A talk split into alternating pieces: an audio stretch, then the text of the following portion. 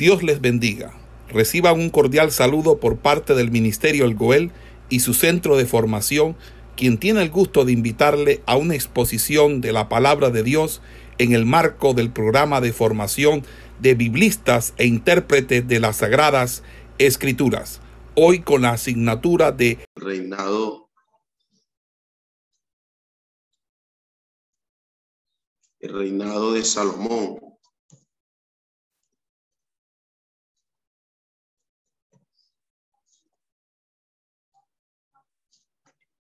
Eh, fue la clase anterior. Y en la clase anterior eh, estuvimos mirando los siguientes aspectos en torno al reinado de Salomón. Y miramos en primer lugar primer lugar, miramos que eh, Salomón, eh, eh, Salomón cumple las instrucciones de David.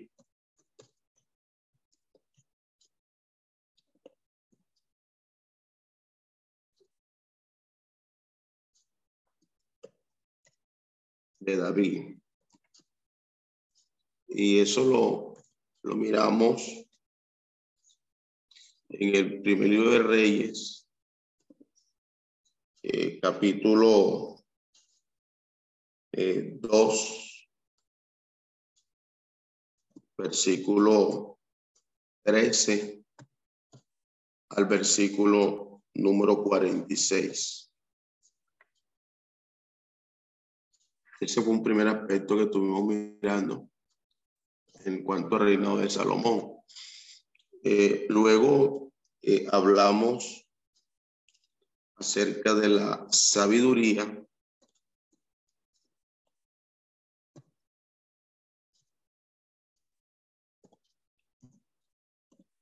y la grandeza de Salomón.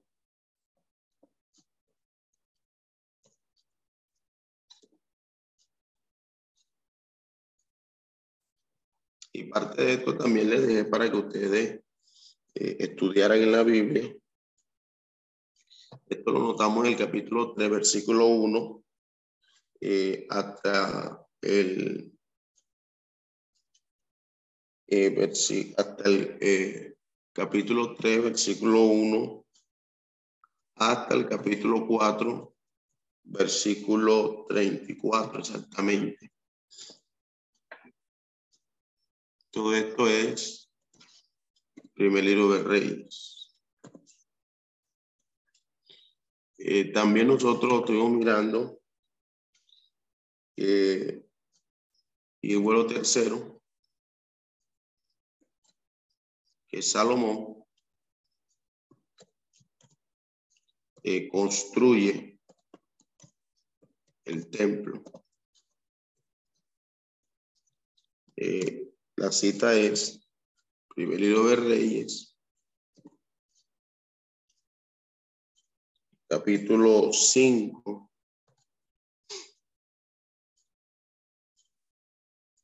versículo 1 hasta el capítulo 7, exactamente hasta el versículo 51. También miramos acerca de Salomón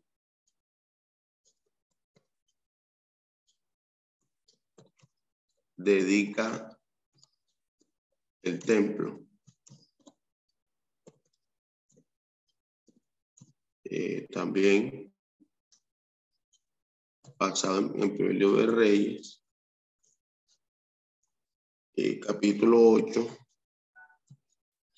versículo 1 hasta el capítulo 9, versículo 9.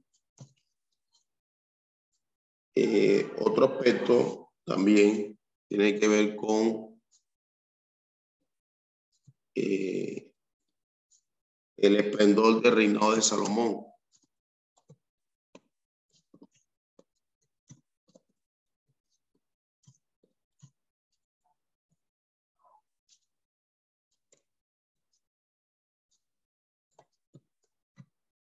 Y esto lo vemos en el capítulo 9, versículo 10 hasta el capítulo 10, eh, ¿verdad? Versículo 29. Eh, prácticamente eh, el estudio anterior estuvo orientado sobre estos aspectos.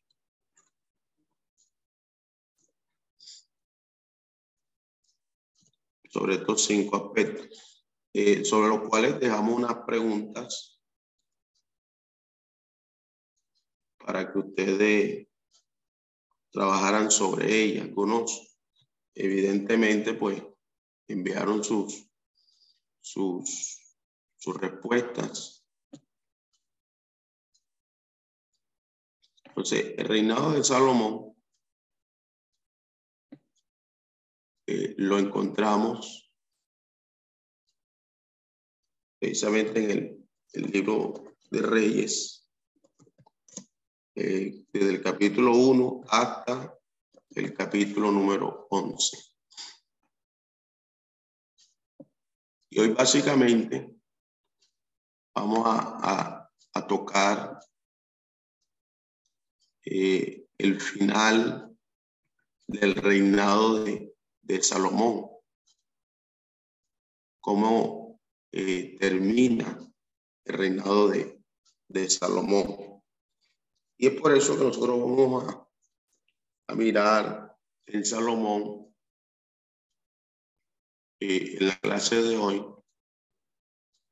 Y quiero que usted se conmigo en su Biblia en el capítulo número 11 del primer libro de Reyes.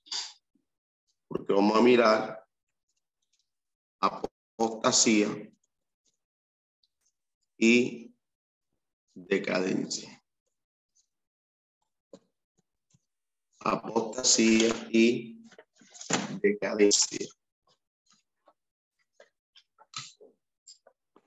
De Salomón.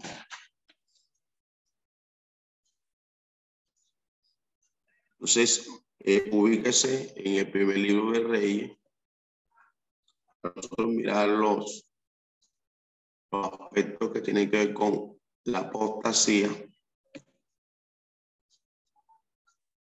de.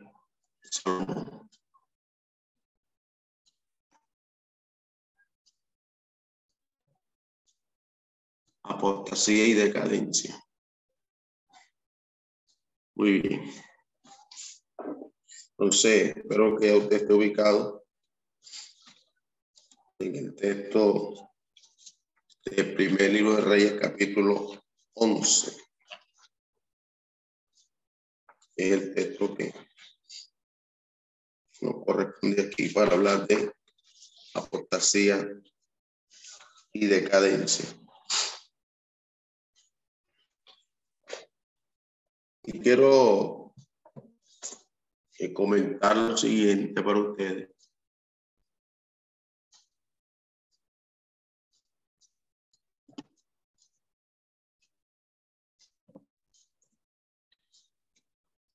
Y es que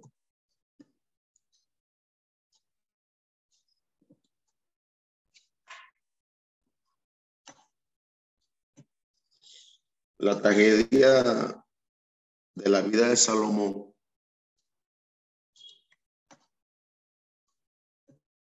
La tragedia de la vida de Salomón no fue eh, algo que se dio de manera repentina. Esta catástrofe personal que nosotros vamos a mirar hoy en la vida de, Salomón, sino que fue realmente eh, ese gradual deterioro de su, de su eh, de su devoción hacia Dios. Y es donde está el gran peligro, hermano, cuando hay un deterioro de la devoción hacia Dios. Entonces, eh, si hay un aspecto, nosotros a mirar aquí, que dio lugar a que este hombre terminara eh, eh, en esto, hermano, tiene que ver con esto. Vamos a señalar aquí. Y tiene que ver con eh, el deterioro.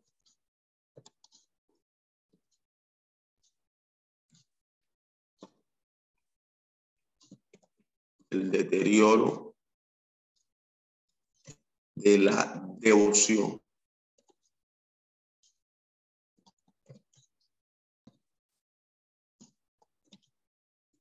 a Dios. Y esta puede ser, si bien es cierto, una de las principales causas.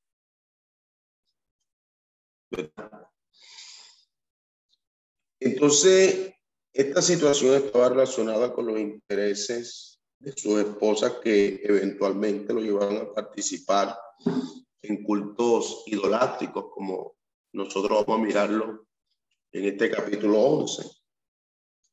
Entonces, Salomón transitó esa tan recorrida senda del alejamiento de Dios. Escúcheme bien. El conocimiento del corazón se convierte en un mero conocimiento intelectual. Y el conocimiento intelectual finalmente da lugar a la franca de, defección. La vida de Salomón ilustra una gran verdad, eh, mis estimados, y tiene que ver con lo siguiente, es que una gran sabiduría refinado conocimiento de Dios no son garantía de una continuada fidelidad a Dios. Ojo a esto, ojo a esto. Quiero, eh, así como le he expresado esto, eh, te lo quiero anotar aquí como una, una frase de, de reflexión. Ojo aquí. O dimos, una gran sabiduría.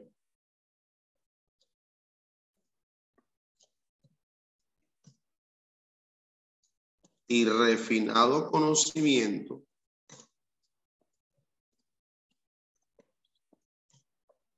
De Dios.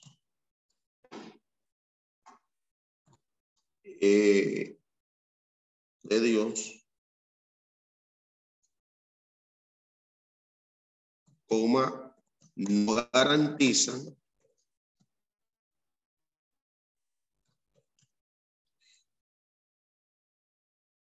o no son garantías, vamos a anotarlo así, no son garantías.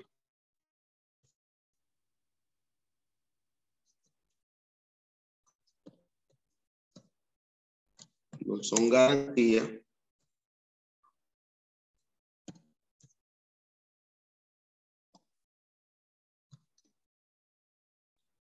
de una continuada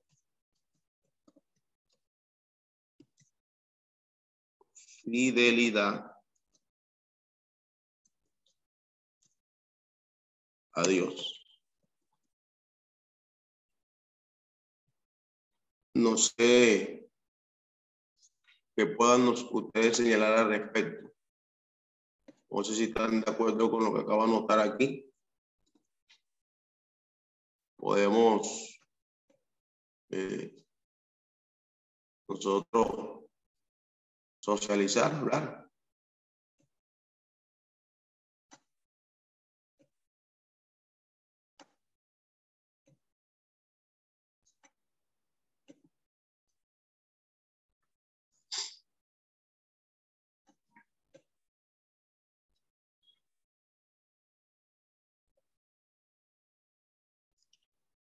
Además, la vida de Salomón enseña que las grandes bendiciones y oportunidades que Dios concede encierran también amenazas para la acción de la cual esas bendiciones y esas oportunidades surgen. Entonces, ninguna o, o nuestras mismas bendiciones. Nuestras mismas bendiciones pueden socavar la fe de aquel sobre quien las derrama. Entonces, es evidente que la correcta relación de un individuo con Dios descansa siempre sobre una, sobre una obediencia continua, eh, una obediencia que es consciente y que además es voluntaria. Cuando falta obediencia, la alternativa es la desobediencia y aún la, idolatría como le sucedió a Salomón y tal desobediencia que acarrea el juicio divino. Entonces nosotros eh, vamos a mirar, vamos a mirar eh, en, en esta en este capítulo algunos aspectos. Vamos a mirar lo siguiente en este capítulo. Y voy a pedirle al hermano Pliny que tenga la Biblia a la mano para que nos apoye con la lectura que vamos a ir desarrollando para eh, los siguientes puntos. Entonces, que vamos a mirar eh, nosotros aquí en primer lugar y tiene que ver con la apostasía.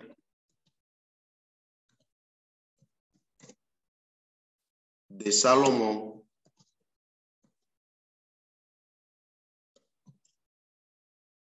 Debida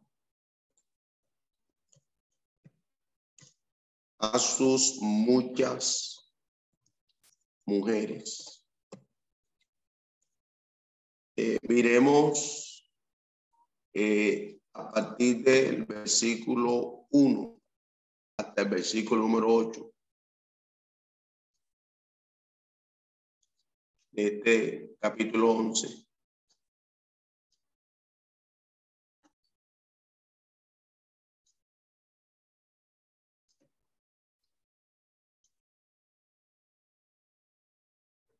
Está ahí. Sí, léalo, me hace el favor. La palabra dice así, pero el rey Salomón amó además de las hijas de Faraón a muchas mujeres extranjeras, a las de Moab, a las de Amón, a las de Don, a las de Sidón y a las Eteas, gente de las cuales Jehová había dicho a los hijos de Israel, no llegaréis a ellas ni ellas se llegarán a vosotros, porque ciertamente hará inclinar vuestros corazones tras sus dioses. Y a estas pues se juntó Salomón con amor. Y tuvo setecientas mujeres reinas y trescientas concubinas, y sus mujeres desviaron su corazón. Y cuando Salomón era ya viejo, sus mujeres inclinaron su corazón tras sus dioses ajenos, y su corazón no era perfecto con Jehová, su Dios como el corazón de su padre David. Porque Salomón siguió a Astoret, diosa de los sidonios, a Milcom, ídolo abominable de los amonitas, e hizo Salomón lo malo ante los ojos de Jehová, y no siguió cumplidamente a Jehová como David su padre. Entonces edificó Salomón un lugar alto a Quemos, ídolo abominable de los de Moab, en el monte que está frente a Jerusalén y a ídolo abominable de los hijos de Amón. Así hizo para todas sus mujeres extranjeras, las cuales quemaban incienso y ofrecían sacrificio a sus dioses. Muy bien, muchas gracias. Entonces, fíjense lo que la Biblia dice aquí. Y tiene que ver con lo siguiente.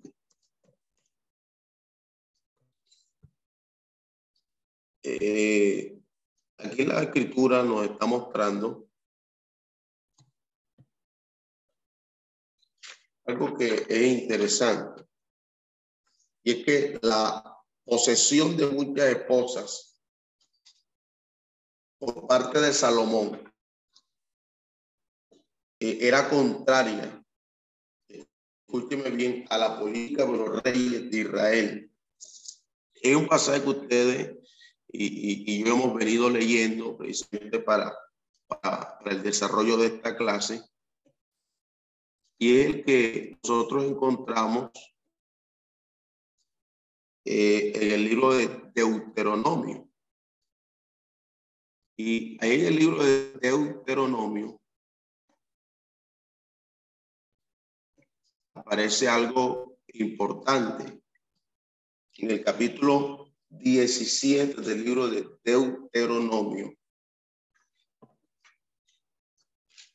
eh, hablando acerca de los reyes, eh, Moisés, en esta segunda ley o repetición de la ley, Moisés está diciendo lo siguiente en el capítulo 17, versículo 17 ni tomará para sí muchas mujeres, para que su corazón no se desvíe, ni plata ni oro amontonará para sí en abundancia.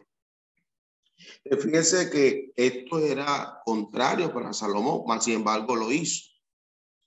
Esto, al parecer, lo que tenía en mente eh, el historiador al pasar revista de este aspecto del reinado de Salomón, lo, lo, señala el versículo 2 de este capítulo 11, fue en sus postremerías cuando este hombre llegó a aceptar gradualmente y a participar en lo que había él tolerado.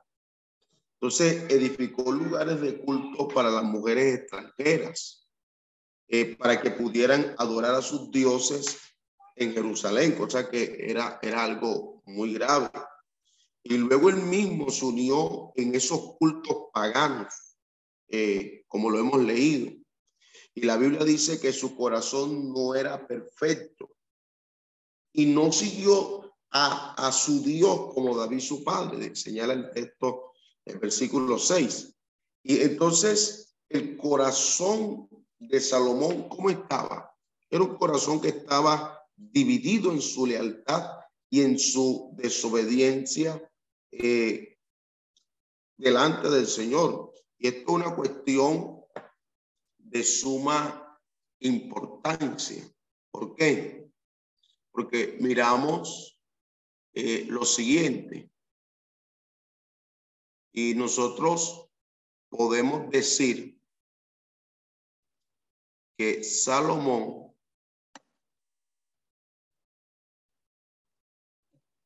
permítame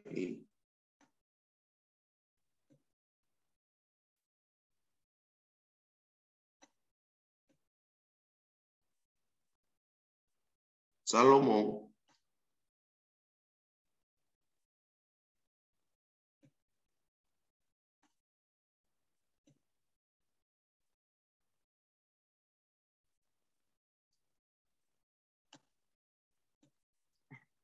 Vamos a indicar lo siguiente de, de Salomón.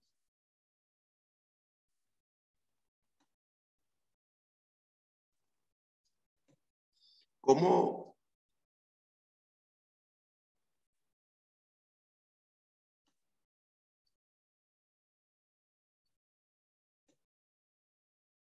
Este era Salomón. Salomón es el hombre que tenía el corazón dividido.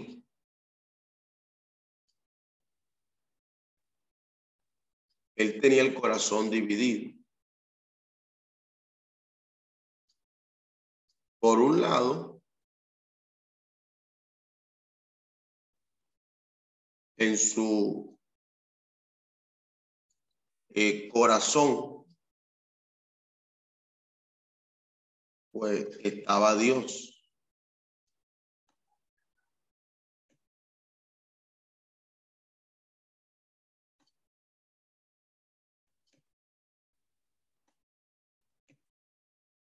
Y en el otro lado del corazón estaban las mujeres.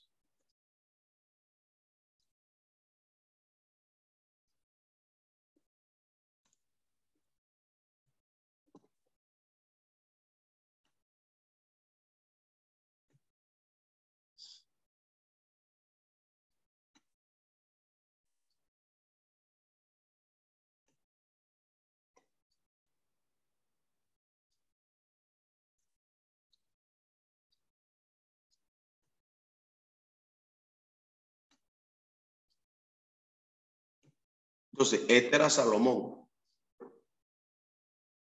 un hombre que tenía el corazón dividido. Ahora, el, el tener el corazón dividido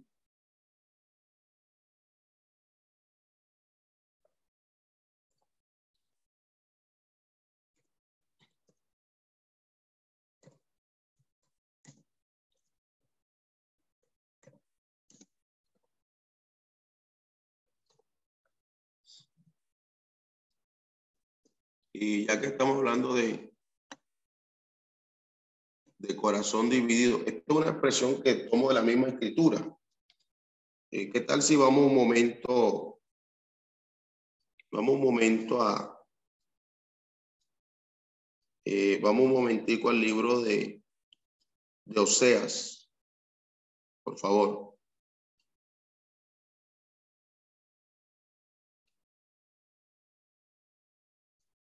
Libro de Oseas.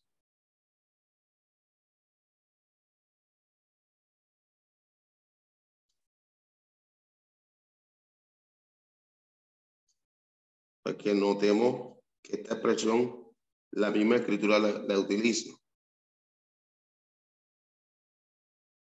Vamos a Oseas, eh, bueno, Plinio. Yo voy a anotarle aquí la... Capítulo. Ya, le, ya lo ubico. El libro de Oseas, eh, capítulo 10, versículo 2, por favor.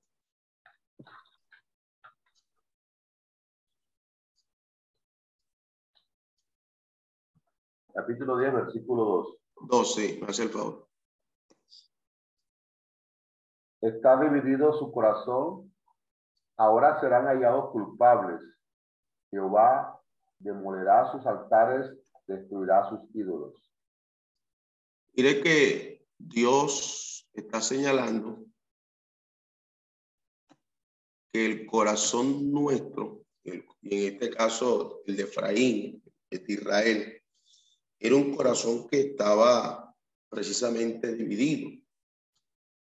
Y esto fue lo que condujo, en el caso particular de Salomón, fue lo que lo condujo a la apostasía. Entendamos por apostasía el desviarse. Apostasía es alejamiento. Apostasía es caer del fundamento. Y tristemente, esta fue la condición eh, de Salomón, su apostasía. Y por, y por ende, pues, eso trajo total decadencia sobre este hombre. Eh, vamos a mirar ahora, eh, aquí mismo en este capítulo, vamos a mirar ahora desde el versículo 9 al 13.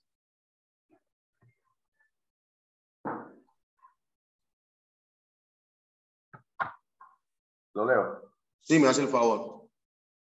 Desde los días de Gabá, has pecado, oh Israel.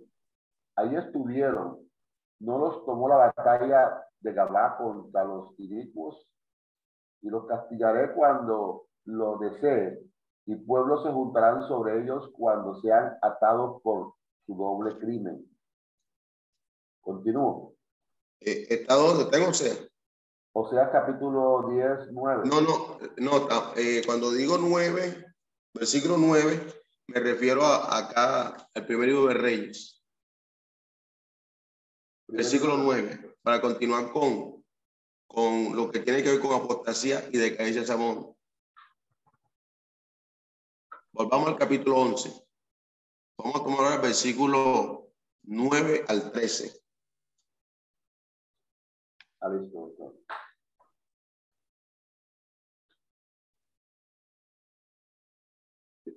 Y se enojó Jehová contra Salomón, por cuanto su corazón se había apartado de Jehová Dios de Israel, que se le había aparecido dos veces, y le había mandado acerca de esto, que no siguiese a dioses ajenos, mas él no guardó lo que le mandó Jehová.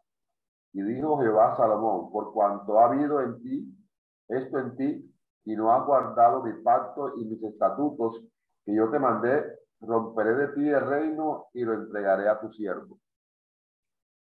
Entonces, aquí vemos palabras de ira de Dios a Salomón. Dios es un Dios santo. Eh, no hace excepciones en lo que respecta al pecado y a la injusticia. A nosotros miremos el carácter de Dios aquí. Este mensaje acerca de la ira divina probablemente fue comunicado por el profeta Ahías, eh, que más adelante lo vamos a, a como que a mirar más claramente. Y era un mensaje que primordialmente era de juicio, pero, pero no sin misericordia, lógicamente. El castigo debido a la idolatría de Salomón pues sería evidente en la división de su reino poco después de su muerte, como eh, lo señala eh, el versículo 11 y 12. Pero tendría que vivir pensando en que la mayor parte de lo que había intentado edificar y establecer no subsistiría. Este, este tal vez fuera para él ese verdadero castigo que podía, estar, podía experimentar este hombre. Entonces, la nota de misericordia está en la declaración de que su reino no sea totalmente destruido. Subsistiría como tribu, como castigo, o perdón, como testigo de la misericordia de Dios. Y dice el versículo 13, donde nuestro hermano eh, nos está eh, ayudando con la lectura, Dice, por amor a David, mi siervo. Ahí está la nota de misericordia, por amor a David, mi siervo. Mire, eh, haciendo eh, una, una reflexión, una reflexión. Y es que nosotros, eh, de acuerdo a lo que ustedes están observando conmigo, Salomón viene, inicia eh, con una vida de obediencia. Eh, es un hombre al cual Dios le otorga sabiduría y, y recibe cierta grandeza de parte de Dios. Hace algo que aunque estuvo en el corazón de su padre hacerlo, Dios no le permitió. Mas, sin embargo, él es quien hace lo que su padre no pudo hacer, y es que construye el templo. Eh, luego, eh, Salomón, en el, eh, entre el capítulo 8 y parte del 9, Salomón, Salomón dedica ese templo a Dios. Usted, usted sabe ese pasaje, la manera como Salomón hace la dedicación del templo. Y uno continúa mirando todo el esplendor del reinado de Salomón. Entonces, todos los puntos anteriores estuvimos mirando en la clase anterior y que ustedes estuvieron eh, mirando eh, de manera eh, personal, nos muestran precisamente eso. Un hombre que se dedicó a edificar, edificó Salomón. y si nosotros miráramos cuántas veces aparece esa expresión, Salomón edificó, edificó Salomón, edificó Salomón. Pero cuando Salomón entonces entra en esa apostasía y decadencia, inmediatamente después cuando Salomón, oiga bien, cuando Salomón, eh, eh, Salomón deja de edificar. Entonces hay un peligro, hermano, en, en desviarse, en alejarse, en apartarse, cuando se deja de edificar. Estoy hablando en sentido espiritual, por eso nosotros no podemos dejar de edificar, porque en el momento en que Salomón deja de edificar, y a uno lo mira eh, cuando la reina de Saba lo, visita, ¿verdad? Ahí eh, ya eh, se estaban dando algunas cosas que debía cuidarse Salomón. Si uno mira en Salomón un ministro, Salomón por lo menos eh, atendió a esta mujer solo eh, y algunas, algunas tradiciones, algunas tradiciones eh, dicen que aún como Salomón no le respondió nada, algunas tradiciones dicen que Salomón incluso que pudo haber tenido un, un, hijo con esta mujer. Ahorita voy a enviarle la referencia para que usted mire, no es algo que la Biblia dice, pero que a nivel de tradición se, se dice o, o, se puede eh, dar eh, como, una, como un hecho que pudo haberse, que pudo haberse dado. Entonces, fíjense que eh, es, es, es, de importancia mirar que el, el punto de quiebre, el punto de quiebre de Salomón empieza cuando, cuando deja de edificar. Ahí donde y realmente se da el punto de quiebre de este hombre. Ok. Sigamos mirando, por favor, ahora a partir del versículo 14, del mismo capítulo 11 donde estamos. Y vamos a hacer una, una lectura eh, quizá un poco extendida, pero es importante hacerla. Eh, desde el versículo 14 hasta el versículo 40, por favor. Bueno, le voy a agradecer.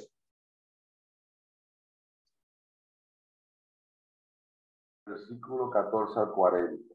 Sí, tenga la amabilidad. Jehová suscitó un adversario a Salomón, Adad, Edomita, de sangre real, el cual estaba en Edom. Porque cuando David estaba en Edom y subió Joab, el general del ejército, a enterrar los muertos que mató todos los varones de Edom, porque seis meses habitó allí Joab y todo Israel hasta que hubo acabado con todo el sexo masculino en Edom. Abad huyó con él algunos varones edomitas de los siervos de su padre y se fue a Egipto. Era entonces Abad, muchacho pequeño. Se levantó de Madián y vinieron a, a Parán y tomando consigo hombres de Parán vinieron a Egipto, a Faraón, rey de Egipto, el cual les dio casa y les señaló alimentos y aún les dio tierra. Y halló a dar gran favor delante de Faraón, el cual le dio por mujer la hermana de su esposa y la hermana de la reina de Tapenes. Y la hermana de Tapenes le dio a luz un hijo, Genubat, el cual destetó Tapenes en la casa de Faraón y estaba Genubat en la casa de Faraón entre los hijos de Faraón. Y oyendo Adad en Egipto que David había dormido con sus padres y que era muerto, a general del ejército, Adad dijo a Faraón, déjame ir a mi tierra Faraón le respondió, ¿por qué te falta conmigo? ¿Qué, procura, eh, ¿Qué procuras irte a tu tierra? Él respondió, nada, en todo te ruego que me dejes ir. Dios también levantó por adversario contra Salomón a Rezón, hijo de Eliad, de Eliada, el cual había huido de su amo andar de ser rey de Soba y había junto a la gente contra él y se había hecho capitán de, una compañía cuando David les hizo a los de, de Soba. Después fueron a Damasco y habitaron allí, hicieron, le hicieron rey en Damasco. Y fue adversario de Israel todos los días de Salomón, y fue otro mal contra él. Y fue otro mal con él, de Adad, porque aborreció a Israel y reinó sobre Siria. También Jeroboam, hijo de Nabat, Efesteo, de Sereda, siervo de Salomón, cuya madre se llamaba Serúa, la cual era viuda, alzó su mano contra el rey. La, la causa por la cual éste alzó su mano contra el rey fue esta, Salomón, edificando a Milo, cerró el portillo de la ciudad de David, su padre. Y este varón, Jeroboam, era valiente y esforzado, y viendo Salomón al joven que era activo, le, encomendó todo el cargo de la casa de José. Aconteció pues que en el tiempo que salieron Jeroboam a Jerusalén, le encontró en el camino el profeta Ias, Sidomita, y este estaba cubierto con una capa nueva, y estaban ellos dos solos en el campo. Tomando a Ias la capa nueva que tenía sobre sí, la rompió en doce pedazos, y dijo a Jeroboam, toma para ti los diez pedazos, porque así dijo Jehová, Dios de Israel, he aquí que yo rompo el reino de la mano de Salomón y a ti te daré diez tribus. Y él tendrá una tribu por amor a David, mi siervo, y por amor a Jerusalén, ciudad que yo he elegido de todas las tribus de Israel. Por cuanto me han dejado y han adorado a Astoret, diosa de los Sidonios, a Quemos, dios de Moab, a Moró, dios de los hijos de Amón, y no han andado en mis caminos para hacer lo recto delante de mis ojos y mis estatutos y mis decretos como hizo David su padre. Pero no quitaré nada del reino de sus manos, sino que lo retendré por rey todos los días de su vida, por amor a David mi siervo, el cual yo elegí y quien guardó mis mandamientos y mis estatutos. Pero quitaré el reino de la mano de su hijo y lo haré y lo daré a ti las diez tribus. Y a su hijo daré una tribu para que mi siervo David tenga lámpara todos los días delante de mí en Jerusalén, ciudad que yo elegí para poner en ella mi nombre. Yo pues te tomaré a ti y tú reinarás en, en todas las cosas que deseare tu alma y serás rey sobre Israel. Y si prestares oído a todas las cosas que te mandare y anduvieses en mis caminos, hicieses lo recto delante de mis ojos, guardaré mis estatutos y mis mandamientos, como hizo David, mi siervo. Yo estaré contigo y te edificaré casa firme como la edifiqué a David, y yo te entregaré a Israel. Y yo afligiré a la descendencia de David a causa de esto, mas no para siempre. Pues esto Salomón procuró, por esto Salomón procuró matar a, a Jeroboam, pero Jeroboam se levantó y huyó a Egipto, a Sisa, rey de Egipto, y estuvo en Egipto hasta la muerte de Salomón. Muchísimas gracias. Eh, los incidentes en que están implicados eh, Abad, Rezón y Jeroboam eh, se emplean para ilustrar la verdad de que Dios envió eh, su juicio divino sobre Salomón. En primer término, por medio de aquellos que se levantaron contra él, es lo que estamos leyendo. Esta es otra manera en que el reinado de Salomón sirva de ejemplo para entender y también para interpretar la historia de épocas eh, ulteriores. Entonces, el problema de Salomón fue la idolatría y fue el cáncer de los reinos del norte. Entonces, eh, esto es importante porque lastimosamente, lastimosamente, eh, esta situación en Salomón, pero voy a anotarlo aquí porque Creo que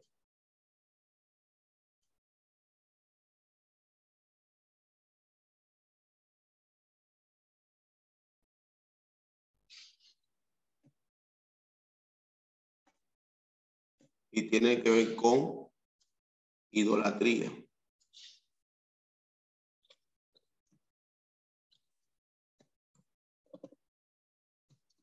Idolatría.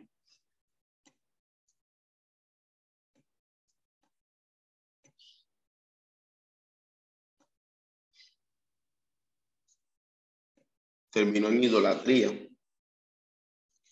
Y escúcheme bien, fue el cáncer de los reinos del norte y del sur. Y así como Dios castigó al idólatra Salomón, mire lo, lo, que estamos diciendo, oiga, al idólatra Salomón, por medio de sus adversarios, castigó también a las partes idólatras del reino dividido por medio de adversarios extranjeros.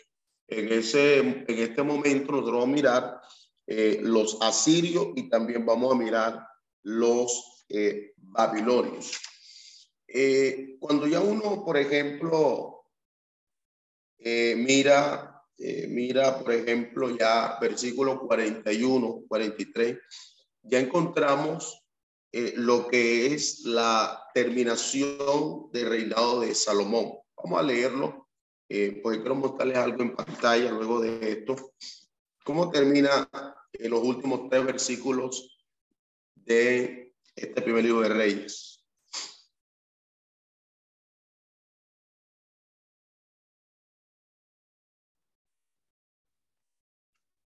Vale. no léalo, me hace favor usted que no está. El, si tiene. El 38, 39 y 40.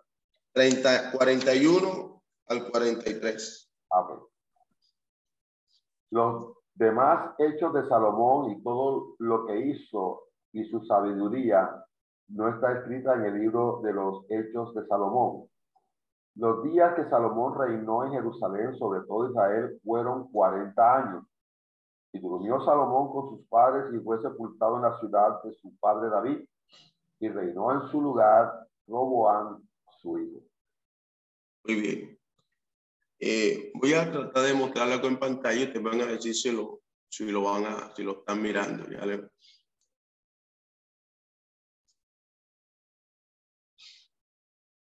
eh, si alcanzan a mirar algo en pantalla. Amén. Eh, esto lo preparé para ustedes, tomando como base el reinado de Salomón. ¿Cómo se arruina un ministerio? Cosa que no esperamos ni deseamos que un ministerio termine como arruinado. Y vamos a tomar como referencia eh, precisamente a Salomón, cómo se arruina un ministerio. en el primer libro de Reyes, capítulo 11, versículo 1 al 9, vamos a estar analizando eh, algunas cosas. ¿Quién nos puede colaborar con eh, la lectura de, eh, de este breve estudio que vamos a mirar para redondear ya nuestras ideas sobre eh, Salomón y cómo lo vamos a relacionar con lo que puede llevar a un ministro a un fracaso en el ministerio y que no es voluntad de Dios desde ningún punto de vista. ¿Quién nos colabora con la lectura? A ver.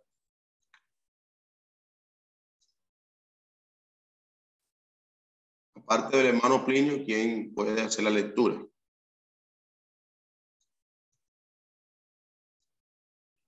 Si lo alcanza a ver en pantalla, hay que colocarle más tamaño a la letra.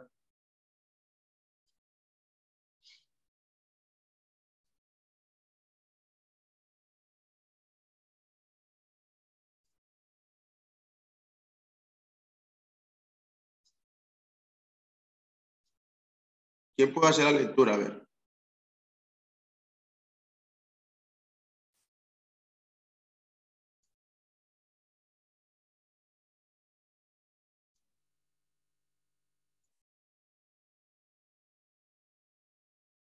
Hermano Plino, ¿puede hacer la lectura? Dígame, pastor. ¿Puede hacer la lectura? Deme la escritura. Eh, no, ya la escritura la tenemos, lo que tenemos en pantalla a partir de la introducción. Tengo bloqueado el, la, la pantalla se me bloqueó aquí, no me, no me deja abrirlo. Ajá. amén, pastor. Amén, ya, ya la voy a, dar, voy a dar la lectura. Ok, adelante. Dice, dice, ¿cómo se arruina un ministerio? Salomón, Primera de Reyes 11, del 1 al 9, introducción. El fracaso espiritual de Salomón es uno de los más extraños. Extraño porque su comienzo fue tan bueno. Dice, cuando Dios le ofreció cualquier cosa que él quisiera pedir, Salomón pidió sabiduría para gobernar. Primera de Reyes 1, 3. Primera de Reyes 3, perdón. Segundo punto. Salomón constituyó, Salomón constituyó, construyó e hizo eso, construyó el templo e hizo una de las grandes oraciones de la Biblia. Primera de Reyes 6, 8. Cuando lo hizo, Dios se manifestó en su gloria. Segunda de Crónicas, capítulo 7, verso 1, 3. Alcanzó tremenda riqueza y fama. Primera de Reyes 10. ¿Qué pasó con Salomón cuando llegó a fracasar? La Biblia narra. Dos preguntas ¿cómo? O sea, ¿qué pasó con Salomón? ¿Cómo llegó a fracasar? Entonces vamos a prestar mucha atención a lo que tenemos aquí anotado ahora. Adelante. Bien. Dice, la Biblia narra los pasos y explica las causas para nuestra advertencia. Paso 1. Amó lo prohibido. Versos 1 y 2. En el verso 1 leemos que Salomón se casó con muchas mujeres extranjeras. ¿Por qué lo hizo? Muchos consideran que fue por razones de Estado. Era la forma de hacer acuerdos internacionales. En ese tiempo el rey se casaba con la hija del rey del otro pueblo. Pero Salomón no debió haberlo hecho porque Dios había advertido del peligro. Verso 2a. Dios le había dado sabiduría, sabiduría para gobernar. No pudo haber pensado en otra forma de establecer acuerdos internacionales. Peligro para la iglesia. Cuando copiamos el mundo y no dejamos que Dios nos que y no dejamos que Dios nos dé mayor creatividad. El problema para Salomón es que no conocía bien su corazón. Quizá pensó que él casarse con esas mujeres le podría manejar el aspecto emocional, pero no fue así, porque la Biblia dice, a estas pues se juntó Salomón con amor. Verso 2b. El verbo significa que se apegó o se aferró. Salomón, como muchos, pensaba que era fuerte y no lo era. Al, convivir con esas mujeres, Salomón comenzó a amarlas y terminó perdiendo la cabeza por ellas. Ok, entonces antes de continuar, eh, gracias, hermano Freddy. ¿Qué reflexión merece este paso uno, donde ya nosotros leímos, eh, explicamos, pero ahora estamos mirando eh, cómo un ministerio puede terminar arruinándose? Y el primer paso, teniendo en cuenta eh, a Salomón es que amó lo prohibido. O sea, ¿cómo esto se puede ver reflejado en un ministerio hoy? Lo vemos en Salomón, pero ¿cómo nosotros podemos mirar esto en un ministerio en el día de hoy? Vamos a participar.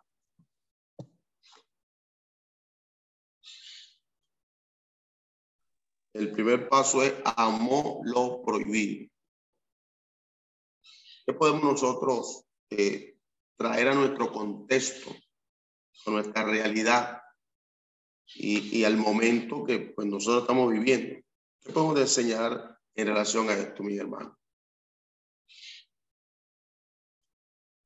Eh, eh, pastor, podemos decir por lo menos que Salomón, o sea, aquí ahí dice que Salomón pudo haber hecho otra clase de, de, pacto con las naciones, pero él lo hizo casándose con las mujeres de las otras naciones.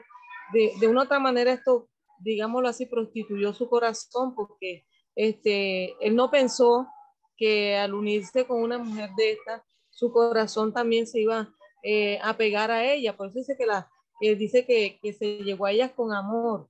O sea, su corazón se, se aferró a ella de tal manera que terminó cediendo eh, su, su, consagración a Dios, eh, su consagración a Dios hacia los dioses de estas mujeres que ellas tenían en su corazón. Así también, por lo menos en estos tiempos, un, ministro, eh, no vamos a decir lo que se una a muchas mujeres, pero a ver, estar en cualquier, en cualquier congregación donde hay, donde hay este, mucha liberalidad, y, como le ha pasado a algunos ministros que han viajado a otros países donde ya el evangelio está bastante contaminado y terminan contaminándose, terminan también corrompiendo la doctrina que ellos llevaban, la sana doctrina que llevaban, terminaron corrompiéndola, anexando a la congregación las cosas que ellos vieron allá que no estaban de acuerdo con la, con la sana doctrina. Muy bien, mi hermana, muy bien, muy bien. ¿Alguien más quiere dejarnos un aporte. Muy bien.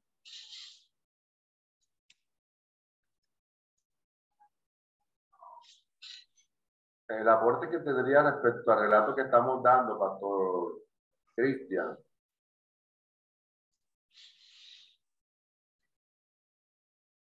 Sí, adelante. ¿Qué señala usted en cuanto a lo prohibido? el, el amor, el aporte que la Biblia dice de Salomón, que, bueno, que según la experiencia que tuvo él como rey, de la manera como fue escogido y fue ungido, y la comunión que tuvo con Dios, tenía como que los atributos que le permitirían ser es uno de los mejores reyes al conocimiento, a la sabiduría y a la experiencia de, estar eh, en comunión con Dios. Dice que Dios se le había aparecido dos veces. sin embargo, este hombre, con todos estos atributos que tuvo, su corazón se desvió y entrando en la idolatría. Y lo más tremendo es que aparte de que hizo un, altar en Gabaón cuando buscó a Dios, que Dios se le revela por respecto y que le da la sabiduría, el conocimiento y las riquezas y la gloria que le prometió. Viene y le construye un altar pagano a las, a las mujeres caraneas, a las eteas, a la de Sidón, a las cuales Dios lo había prohibido. Entonces, aparte del aporte que podamos dar, también como analizar ¿Qué puede pasar en un hombre que teniendo esa comunión esa experiencia con Dios, decida de una u otra manera cambiarse? O sea, que cambió. Dejó el altar de Dios para irse a los altares de Baal. Y la Biblia se lo, lo señala, dice, a pesar de que Dios se le había aparecido dos veces, lo dejó. Será mi aporte. Muy bien, muy bien. Eh, vamos a continuar, hermano. Freddy, eh, el paso dos ahora. Tenga la amabilidad. Ah, bueno, no, pastor, quería aportar algo. Quería aportar algo muy bien. Muy bien. Adelante. Quería aportarle algo que, que o sea, pastor, a veces sabemos todos todo estos ejemplos como, como, como el de Salomón y todo esto, pero si nosotros comparamos esto con, o sea, con nuestra propia vida, incluso con, con, con, la, con la misma iglesia, a veces eh, es como si se hiciera necesario que vinieran los juicios de parte de Dios, pastor, porque a veces, por ejemplo, o sea, no es por falta de consejo, no es por falta de palabra, a veces no es por falta de que Dios hable, a veces eh, eh, o sea, realmente la falta está en el, temo, en el temor de Dios. Y así igual que Salomón, a veces así está la iglesia también, porque por ejemplo, Salomón había recibido no solo consejos de su padre David, hasta el mismo Dios prácticamente lo había aconsejado y el mismo Dios le había hablado. Y sin embargo, eh, Salomón terminó desviándose. Y en la iglesia vemos lo mismo. Todos los días se hacen culto, todos los días está eh, un pastor exhortando, el mismo Dios hablando. Dios eh, usa la profecía, la Biblia, y, terminamos cometiendo errores, terminamos, terminamos fallándole eh, siempre a Dios y o llegan los juicios de Dios. Bien, ahora que usted señala eso, hermano Freddy, yo siempre he considerado lo siguiente. Cuando nosotros pecamos, eh, una de dos cosas son las que fallan.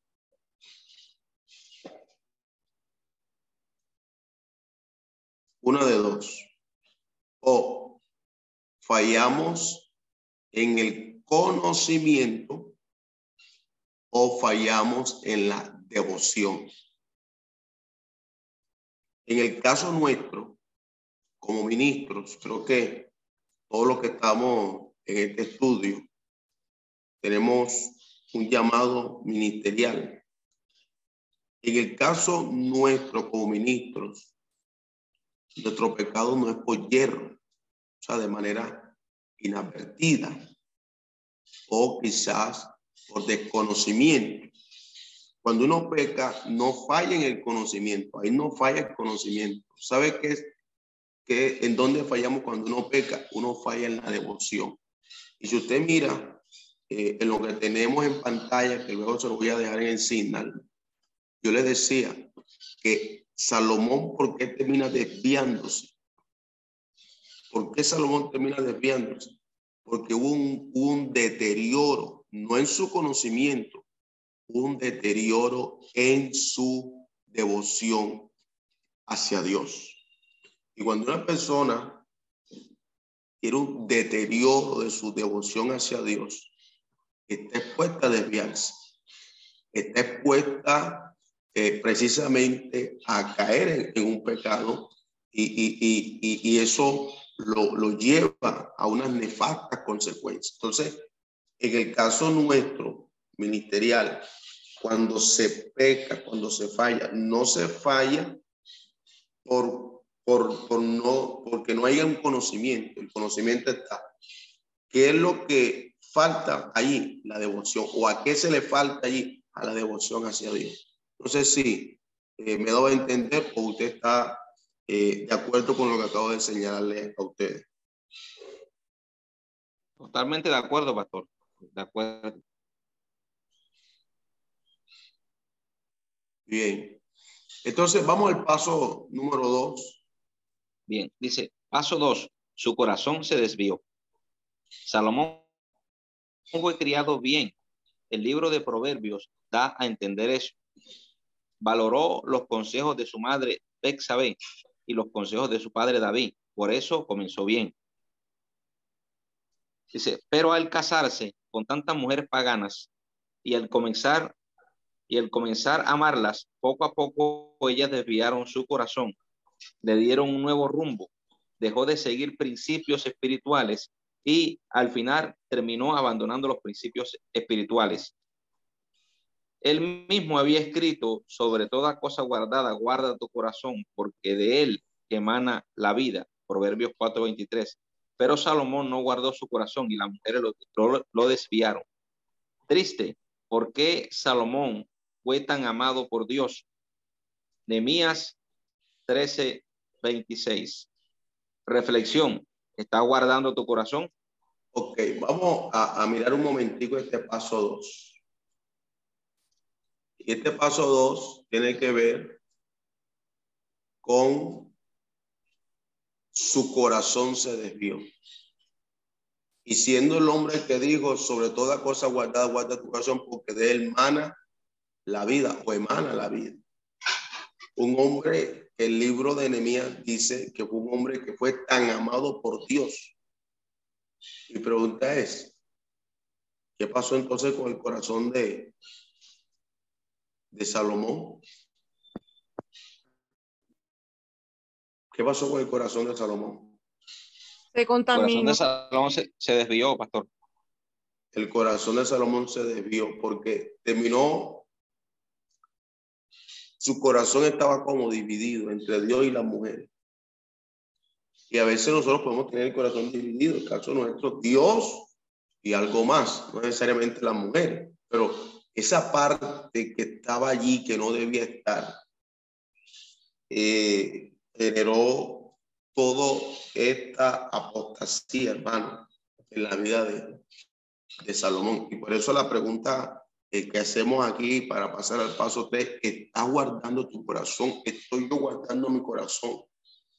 Y hay que tener mucho cuidado con el corazón. Y más en este tiempo, mucho cuidado con nuestro corazón. Eh, vamos al paso 3, hermano Freddy.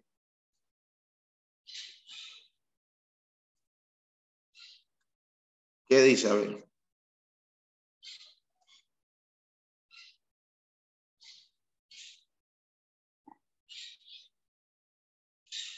Paso número 3.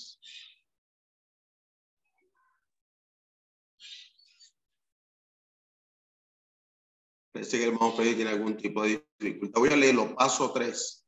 Ya, pastor, ya. Ah, ok, adelante, adelante. Gloria a Dios. Ahora sí era que el, audio, te estaba teniendo problemas con el audio. Ahora Listo, adelante. Paso 3. Dejó de amar a Dios. El proceso de la apostasía espiritual es lento. A veces pasaron muchos años. Fue cuando era viejo que las cosas llegaron a su culminación. Salomón, Salomón dejó de amar a Dios Aquí estaba la gran diferencia entre David y Salomón. David cayó en pecado, pero ese pecado no desvió su corazón. Advertencia, tenemos que tener tanto cuidado. Con facilidad podemos perder el amor de Dios. Se puede enfriar. Ok, ojo, porque la Biblia dice que Salomón dejó de amar a Dios. Y es lo que aquí estamos señalando como un proceso de apostasía espiritual. La apostasía es paulatina. Eso no viene de, la noche a la mañana. Eso es algo que se viene dando de manera paulativa. Puede llevar cierto tiempo, pero, pero lastimosamente se da en muchas personas. Piense que eh, el Salomón se dio cuando él estaba, estaba viejo. Y en ese momento Salomón dejó de amar a Dios. Entonces, eh, esto es para nosotros tener mucho cuidado, mucho cuidado en, en cuidar nuestro amor hacia Dios, en mantener ese amor por Dios, porque a veces, hermano, se puede perder con tanta, pero con tanta facilidad. Fíjense que eh, la, la, la, la manera como el Señor le habla a la iglesia de, de Éfeso, dice, por cuanto, eh, por cuanto has dejado tu primer amor. Y me llama la atención porque aunque nosotros al, al, al explicar el, el, texto, ¿verdad? Apocalipsis 2, eh, nosotros dejamos porque has perdido tu primer amor. Pues el texto nos dice que lo hemos perdido, lo hemos dejado, dejado. Y, y dejar, cuando yo dejo algo, cuando yo dejo algo, eh, realmente yo soy consciente, o sea, yo tengo conciencia de aquello que yo estoy dejando. Yo sé lo que, lo que necesito para, para, para estudiar y preparar la clase de hoy y, y lo que traigo hacia ustedes y sé aquello que tengo que, que no, lo que no, voy a utilizar, pues yo lo dejo y yo sé lo que estoy dejando. Cuando uno va a salir, ¿verdad? Uno sabe qué debe llevar y qué cosas no va a llevar porque no lo va a utilizar. O sea, hay conciencia, por eso Apocalipsis dice, porque has dejado tu primer amor. O sea, la persona es consciente de que su primer amor, ese amor fundamental, ya no lo tiene. Hay conciencia de eso. Porque pronto decir, has, has perdido, hay cosas que uno puede perder de manera involuntaria y que quizá uno no sabe lo que ha perdido, sino cuando se da cuenta de que, que no lo tiene, está el vacío, eh, de pronto eh, la, la, persona eh, no tiene esa conciencia de lo que ha dejado, pero la Biblia dice, has dejado, o sea, Éfeso era consciente de lo que había dejado. Y todo aquel eh, ministro o creyente que ha dejado algo sabe que es totalmente consciente de lo que ha dejado. Entonces yo quisiera que hubiera esa diferencia entre dejar, dejar y perder. Realmente el texto dice porque has dejado. Has dejado. O sea, hay una conciencia, se sabe, hay conocimiento, hay un saber de aquella cosa que se ha dejado, se ha dejado. No sé si soy claro con esta eh, explicación que le estoy dando a ustedes, hermano. Amén, amén. Muy bien. Eh, pastor. Sí. Eh, bueno, quería hacer una intervención allí hablando acerca de la vida de Salomón. Y observando pues en el día de ayer en la clase de libros poéticos pues aprendimos algo de Salomón y es aquí eh, muchas de las mujeres las cuales Salomón tuvo eh, fue por causa de alianza de paz con otras naciones. Eh, sabemos que Salomón fue un hombre que se dividió su corazón entre Dios y las mujeres, el cual tuvo 700 eh, mujeres y 300 concubinas. Pero, eh, bueno, no sabía que, sino hasta ayer, que muchos de estos matrimonios fueron arreglados para poder obtener paz con otras naciones, porque se hacían eh, acuerdos de paz con mujeres, a cambio de mujeres, algo así. Y, y viendo, analizando esto, pues eh, eh, he llevado a, a, pensar que Salomón en su labor como rey y su, y su buen reinado era el obtener paz con todos los pueblos. De hecho, que dice que él alcanzó a tener paz con todos los pueblos y fue su reinado fue un reinado completamente eh, de reposo. Eh, y alcanzó, por eso alcanzó toda la gloria que este hombre tenía. Entonces, analizando lo que él estaba haciendo, él estaba haciendo su labor de rey y como un buen rey, pues alcanzó lo que muchos otros quizás no alcanzaron, lo que no alcanzó David, lo que no alcanzaron otros reyes de Israel, fue poder tener paz con los otros pueblos. Y él en esta labor de rey, por eh, alcanzar esto y tener esto, y haciendo estas alianzas con otros pueblos, que se hacían con mujeres, él eh, se veía en sí mismo haciendo bien y, y, alcanzando su objetivo, pero que eh, esto a su vez lo iba a llevar a lo que dice la Biblia, que él eh, este, amó a las mujeres de otros pueblos. Y tanto así que esto hizo que terminó él amando a las mujeres de otras naciones, que hizo que se desviara su corazón por, o sea, quizás sin darse cuenta, eh, terminó adorando a, dioses paganos por causa de estas mujeres. Y entonces él, es, poco a poco, esto lo fue llevando a alejarse de Dios. Y es ahí donde de pronto eh, se cae en el error de grandes ministros que son muy reconocidos y, y que de pronto haciendo una labor para, para, para Dios, este, no se dan cuenta que a veces trabajando algo que se cree que es para Dios, eh, se termina cayendo en el error. Entonces, viendo la grandeza de un hombre como Salomón y de cómo fue llevado eh, a través de la apostasía con sutileza, terminó cayendo en el error y terminó desviando su corazón. Y también lo podemos tomar como ejemplo que grandes hombres de Dios, que quizás tenían un, un ministerio eh, reconocido que de repente este, terminaron con un final desastroso. Amén, pastor, bendición. Muchas gracias, mi hermano. Muy, muy acertada su.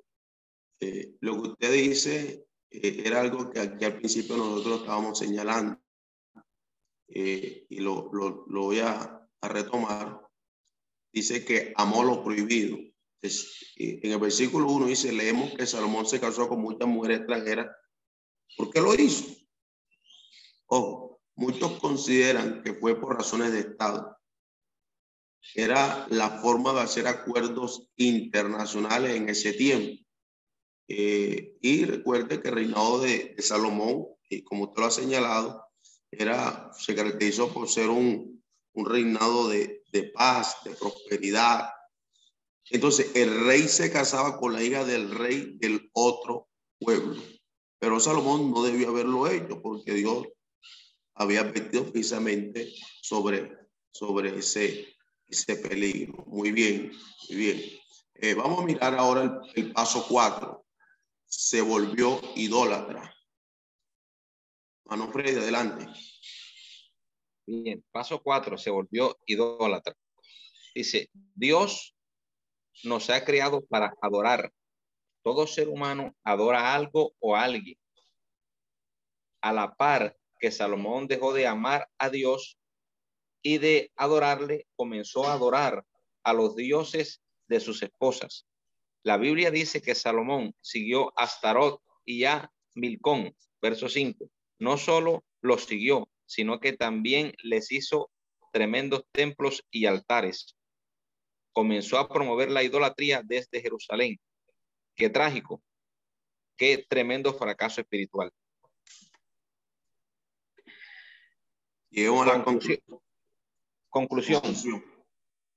¿Qué debemos aprender del fracaso espiritual de Salomón? Que la prosperidad y la popularidad traen mucho peligro.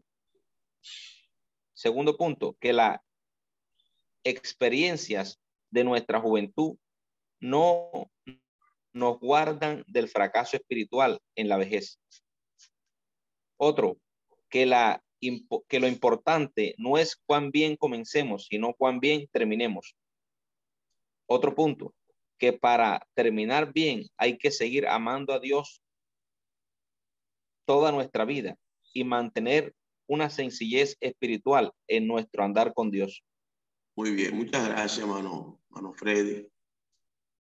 Eh, entonces, fíjense todo esto, hermano, que nos está estamos mirando y que pueden llevarnos a nosotros eh, a desviarnos, cosa que nosotros debemos eh, guardarnos y que el Señor nos, nos ayude precisamente para eso. Entonces, eh, ya para ir llegando a algunas conclusiones en cuanto al reinado de Salomón. Pastor, le quiero hacer una preguntita respecto al tema, ya para, para concluir. Ok. Este, o sea, a pesar de que, de que o sea, eh, o sea, es una evidencia, es, o sea, es una evidencia de que, de que o sea, la, la, la poligamia eh, trajo daño no solo a Salomón, sino a, to a todos los que antes de él y después de él la, la, la practicaron. Sea, pero ¿por qué? O sea, de, de, de parte de Dios, de parte de, de, Dios, o sea, no, no hay un llamado de atención como tal, sino que, o sea, Dios como, como que lo deja pasar por alto, o sea, sin, sin, sin dejar de lado que las evidencias, las evidencias mismas dan testimonio de que, de que no está bien, sino de que está mal. Quisiera que usted me aclarara ahí eso. Eh, bueno, mano Freddy, Dios no lo, no lo pasó, no lo pasó por alto, porque recuerde que leíamos nosotros que el tener muchas mujeres por parte de un monarca era totalmente eh, prohibido por parte de Dios. Eh, nosotros, yo mirando en el libro de Deuteronomio, eh, capítulo 17, versículo 17, si no estoy mal, creo que es la, es la, el texto que nosotros leímos, precisamente para eso. Porque la, la, la, el tener muchas esposas, parte de Salomón, era contraria a la política de los reyes de Israel. Entonces, esto que Salomón hace era totalmente contrario. Era algo que, que era contraproducente a lo que Dios precisamente había establecido para los monarcas de Israel. Realmente eh, Salomón entró en una desobediencia. De hecho, Salomón eh, hizo otras cosas que, que, el Señor había dicho que los monarcas no podían hacer, no solamente las mujeres, sino que eh, en Salomón se ve esa marcada desobediencia. Entonces, realmente fue, fue algo que Salomón al desobedecer, al desobedecer, eh, termina siendo algo que la ley a los monarcas pues, pues les prohibía hacer. No sé si soy claro, hermano Freddy. Amén, amén, pastor. Sí, señor. Muy bien. Muy bien. Entonces, eh, Salomón, voy a anotarle algo más aquí.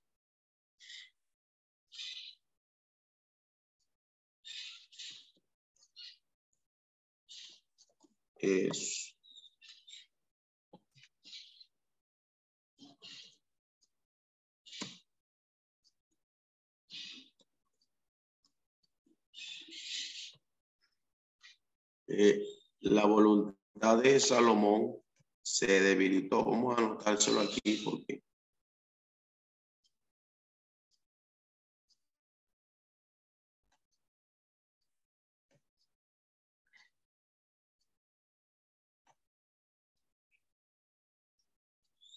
su voluntad se debilitó. Y otra, otro aspecto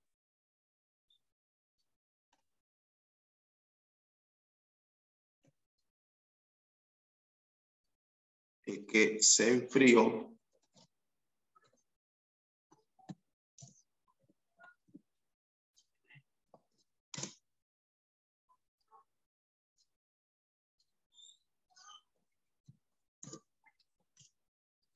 su amor por Dios.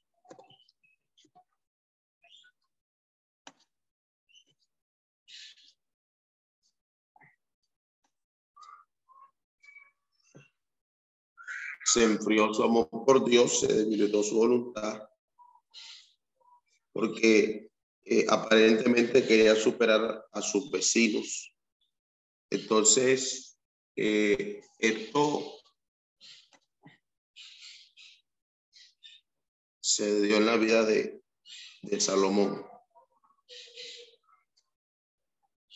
Entonces, eh, estos dos aspectos en su vida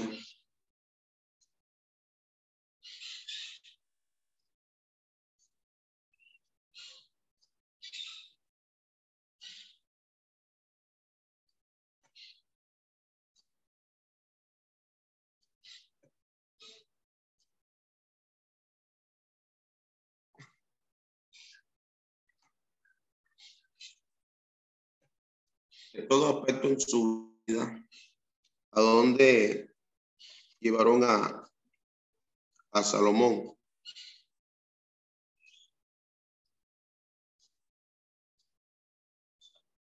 Y es que su corazón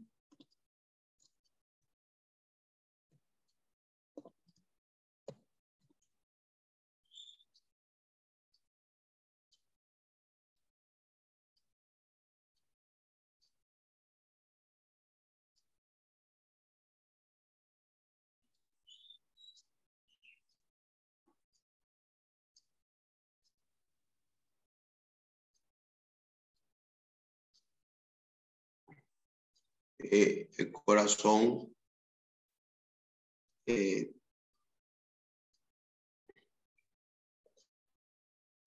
se apartó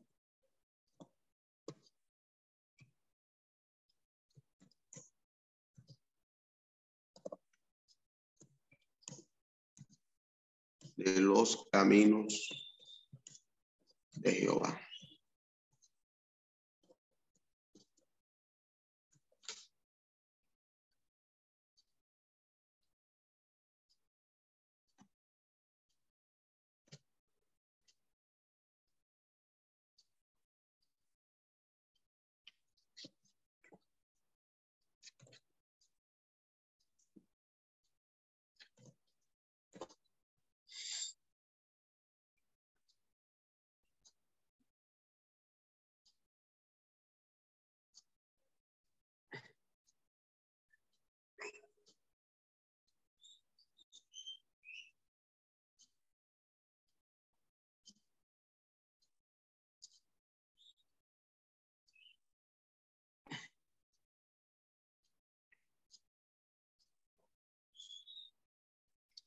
Y esto lo vemos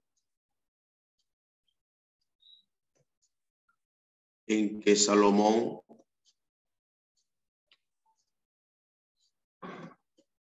participó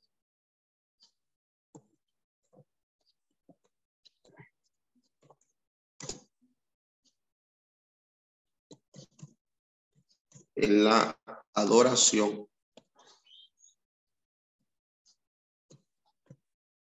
idolátrica.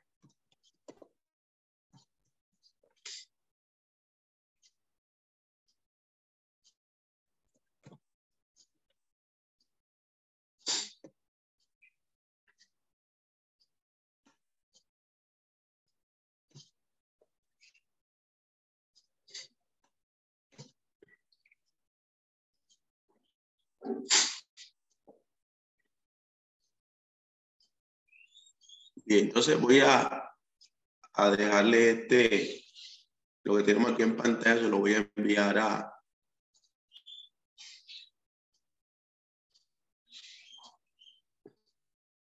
a, a Signal y vamos a parar un momentico la grabación.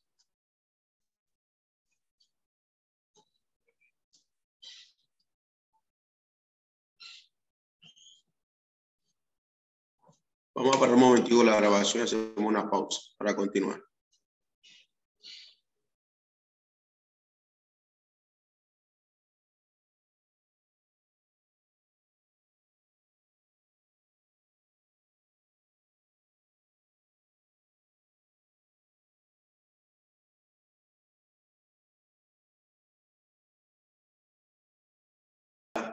Eh, lo, lo que les estoy mostrando.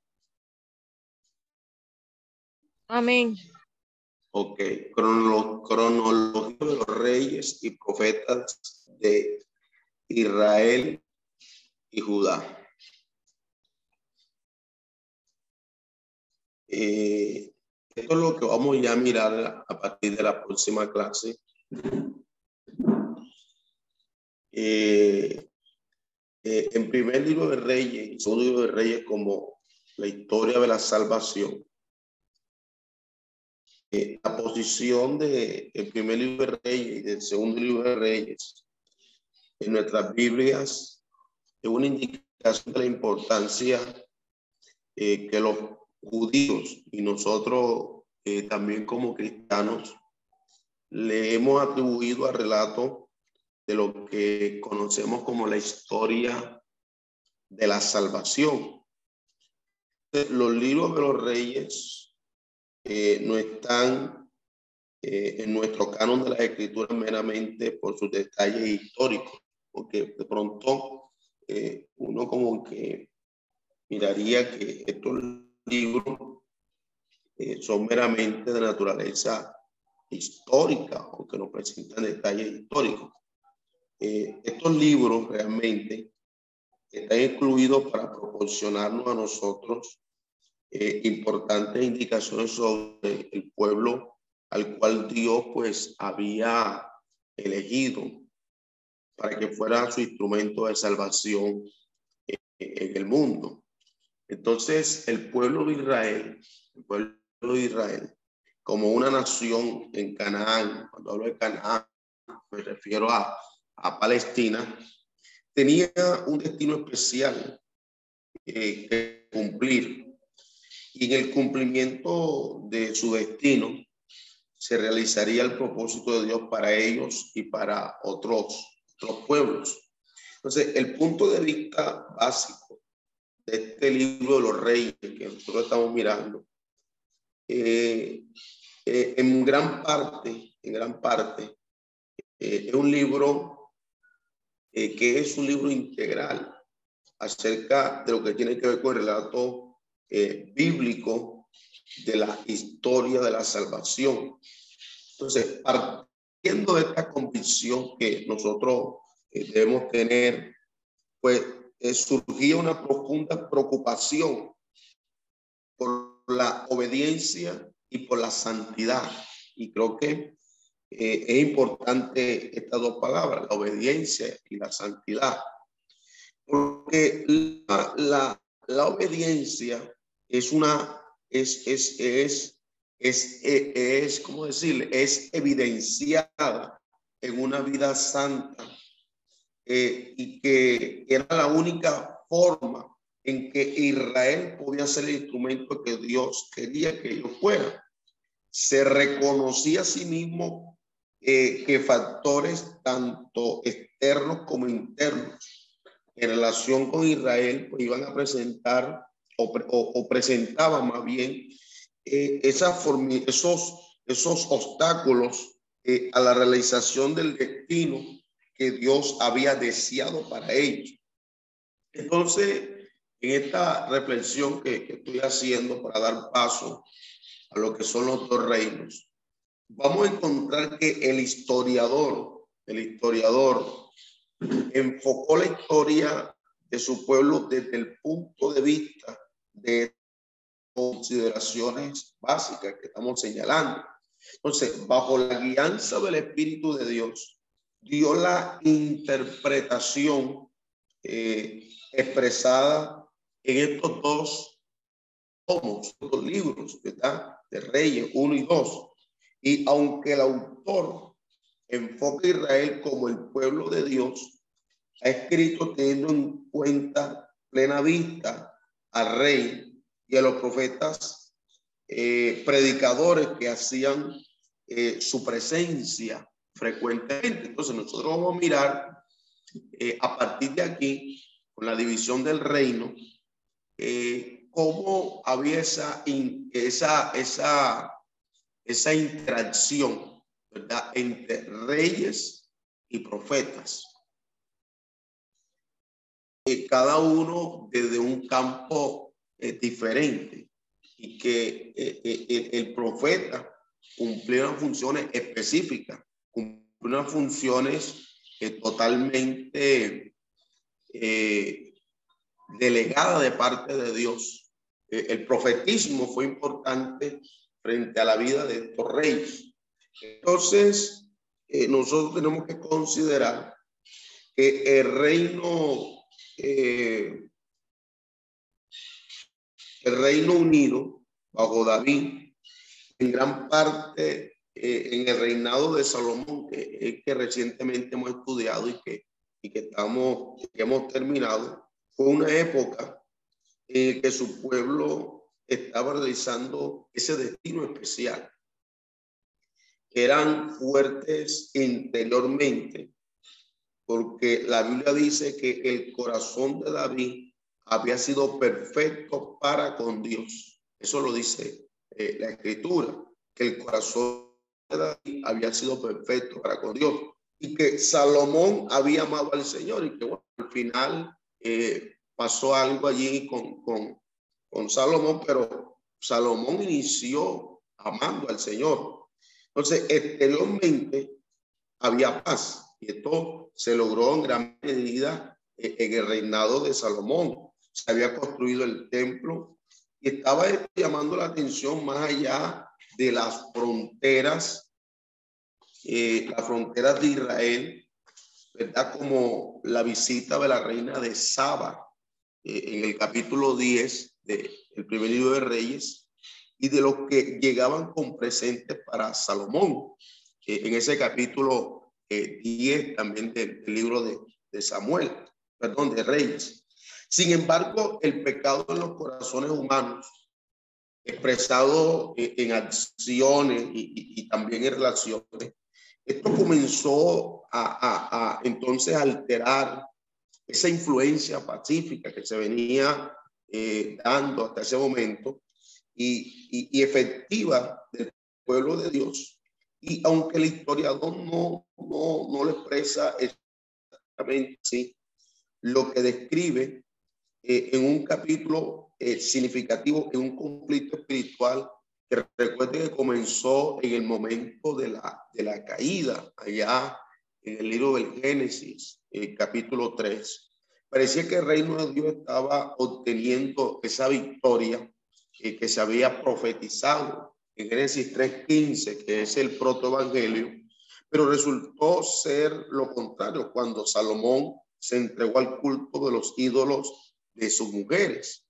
Entonces, eh, eh, eh, al mirar esto, hermano, parecía que esa esperanza para el reino de Dios, más allá del tiempo del castigo de la idolatría de Salomón, porque no sería un castigo que pudiera parecer interminable. Sin embargo, a la medida que el escritor seguía esta historia o sigue esta historia, puede uno darse cuenta, darse cuenta eh, o, haberse aproximado eh, a la desilusión, porque la idolatría había sido el principal factor en la derrota, ¿verdad? Entonces, el escritor confronta el colapso total de su nación, de millares de sus conciudadanos que estaban en el exilio y que con toda probabilidad el historiador estaba entre ellos. Eh, eh, el relato del periodo de los reyes, de, eh, el periodo de los reyes de, Salomón, en adelante para él era la interpretación obvia de la historia de esta nación y que para esto iba a, se, iba de, o se desprendía o partía necesariamente de que él, él entendía eh, eh, eh, la relación pactada de su pueblo con Dios.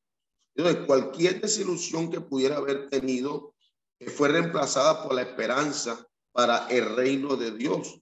Y en esa liberación de Joaquín, ¿verdad?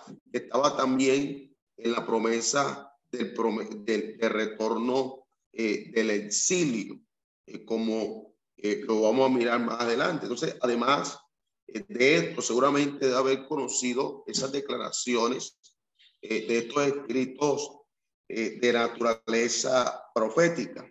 Entonces, nosotros vamos a considerar que hay dos historias que están bien sincronizadas.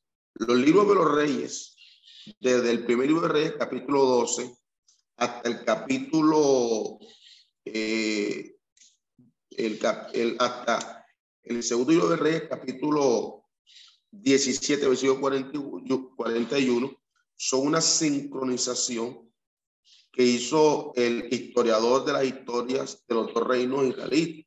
Entonces, esta sincronización a la cual yo me estoy refiriendo eh, fue posible mediante el empleo de los anales oficiales de los israelitas.